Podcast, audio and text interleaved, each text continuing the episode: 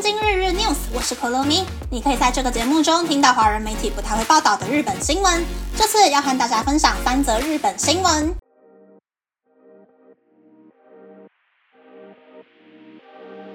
第一则新闻是日本高中生每六十人就有一人有过药物过量的经验。国立精神神经医疗研究中心药物依赖研究部的市长，在二零二一年到二零二二年间，对日本全国高中生进行抽样调查，一共有八十所学校，四万四千六百三十一名学生参与调查，发现每六十人中就有一人有过滥用市售成药的经验，这个比例比大麻等非法药物的滥用比例还要高。滥用市售成药的孩子，大多是被家庭或人际关系压垮，希望能借由容易在药妆店或社群网站购买到的成药，抒发压力或是结束生命。奇遇医科大学专攻中毒和精神医学的上条吉人医生，调查了首都圈三所医院，比较二零一八年和二零二零年的数据，发现滥用市售成药被送医的人数多了一倍。奇遇医科大学的医院近几年也多次出现十多岁年轻人的急救案例，其中六成的案例就是滥用市售成药。上条医生表示，市售成药因为容易取得，成为孩子们的自杀手段。如果不加以规范，就会失去孩子们宝贵的生命。第二则新闻是 Z 世代年轻人都不谈恋爱的原因。近年有许多人说，年轻人都不谈恋爱了。根据日本内阁府去年的调查报告中指出，大约有百分之四十的二十多岁男性没有过约会经验。此外，根据某间通讯公司的调查，也能够发现百分之五十未婚的 Z 世代年轻人没有谈过恋爱。涩谷一零九 Lab 也发表了 Z 世代的恋爱与结婚观意识调查，认为恋爱是人生中必要的事情的人只有百分之十二点八。觉得有没有恋人与社会地位无关的人，则高达了百分之六十点三。涩谷一零九 Lab 的所长长田麻衣和超过两百位 Z 世代年轻人进行对话。他表示，许多 Z 世代年轻人都不认为恋爱是唯一有价值的事物，他们认为有更多和谈恋爱一样重要的事情。因为 Z 世代年轻人从十多岁开始接触社群网站，具有接纳多元价值观的想法，很少人有恋爱至上主义。Z 世代年轻人中也有人想要谈恋爱，但大多数人希望感情状态能够维持平稳。对于可能扰乱平稳的恋爱，没有太高的意愿。但这些人对于能够体验恋爱的事物感到兴趣。我是一个字，推活是在 Z 世代年轻人间流行的单字，百分之八十的人都拥有自己的欧西推举的人事物。有些人是推偶像、推网红、推自己感兴趣的任何人事物。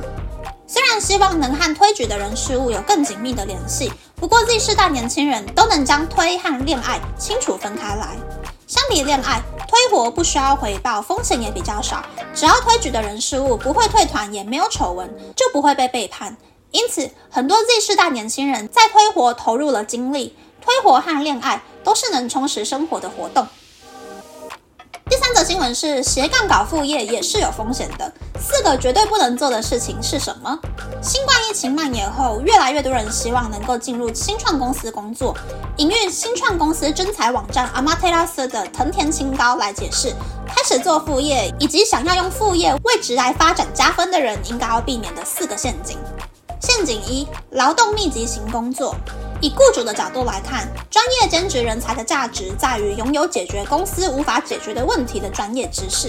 在兼职时，要展现出其他人也可以完成的工作就交给其他人做的心态，专注于展现自己的价值，并且在最短的时间内满足客户的需求。如果被交付做有固定流程、按照说明就可以进行的工作，并不会提高个人的工作价值。陷阱二：没有写在合约书上的业务。在合约书上明确设定目标和不会做的事情，并记载工作完成日是非常重要的。明确的目标会带给自己压力，这是作为专业兼职人才该有的觉悟。此外，明列项目也是为了保护自己，划清界限是非常重要的。建议在订立契约时写上，除了契约业务，其他业务会产生额外的费用。陷阱三：牺牲人脉的工作。有些雇主只是想利用员工的人脉而已。如果为了兼职工作要牺牲人脉的话，请重新确认为什么想要做兼职的理由。尤其是如果兼职会影响本业的话，就太得不偿失了。陷阱四：过度追求高薪。一昧追求高薪而多次交涉不切实际的薪资，对求职者来说并不是一件好事。特别是以提升职来为目的的兼职工作，目标并不是眼前的薪资，而是为了增加将来的收入来源，并确保拥有多个兼职工作的机会。即使主业无法顺利发展，也可以靠兼职为生。以上是这次和大家分享的三则新闻。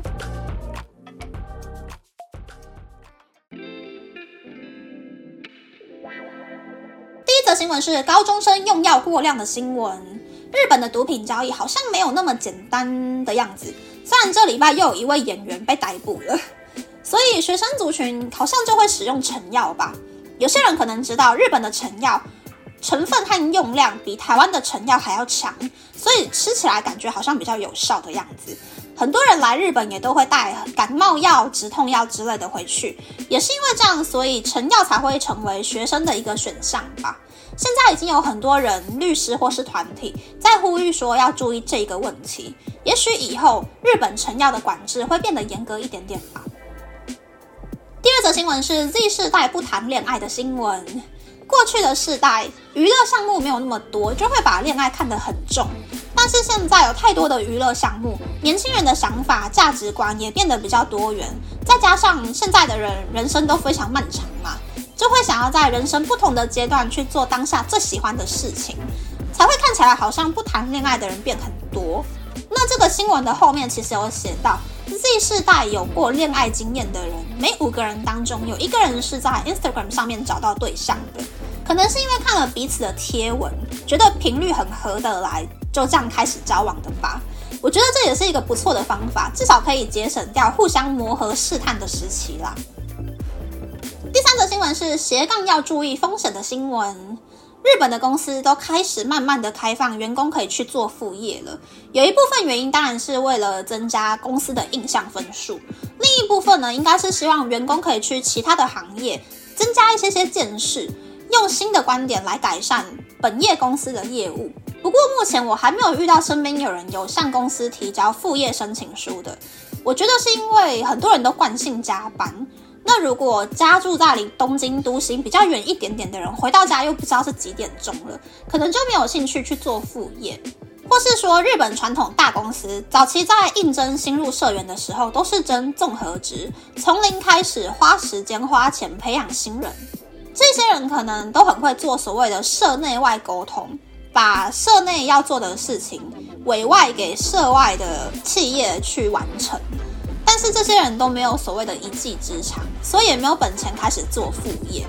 现在就有很多日本人呢，为了开始搞斜杠，下班后就立刻回家上网学网页设计啊、城市设计之类的。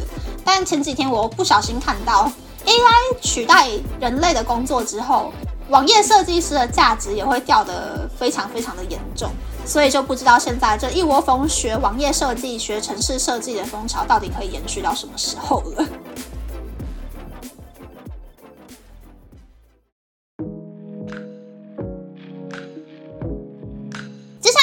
家分享看了那么多天 My Number Card 的新闻，连接到别人的资料上面，然后出了很多包。负责 My Number 系统的富士通子公司又不知道怎样怎样，又没有办法解决那个包，一连串热热等的新闻呢，看得我有点胆战心惊。所以我昨天就用 APP 扫描了我的 My Number Card，检查了里面到底连到的资料是对的还是不对的，还好。健保、税金、户籍等等可以看得到的部分呢，都是我自己的资料啦。如果真的不小心连到别人的资料，真的是不知道去哪一个单位查询呢？因为公所、年金事务所还有 My Number Card 的服务站，全部都在不同的地方。然后我又觉得他们会踢皮球，所以就好加在我的卡片是 OK 的。那那么这次的分享就到这边，不知道大家喜不喜欢这样的节目呢？欢迎大家留言和我分享你的想法。喜欢这个节目的朋友，可以在 Apple、Spotify、Google、s o u n KKBox、My Music、First Story、Mixbox 和 Podcast 平台和 YouTube 订阅《东京日日 News》，或是在 s o u n 想要赞助这个节目，然后追踪《东京日日 News》的 Instagram 看今天的延伸内容哦。拜拜。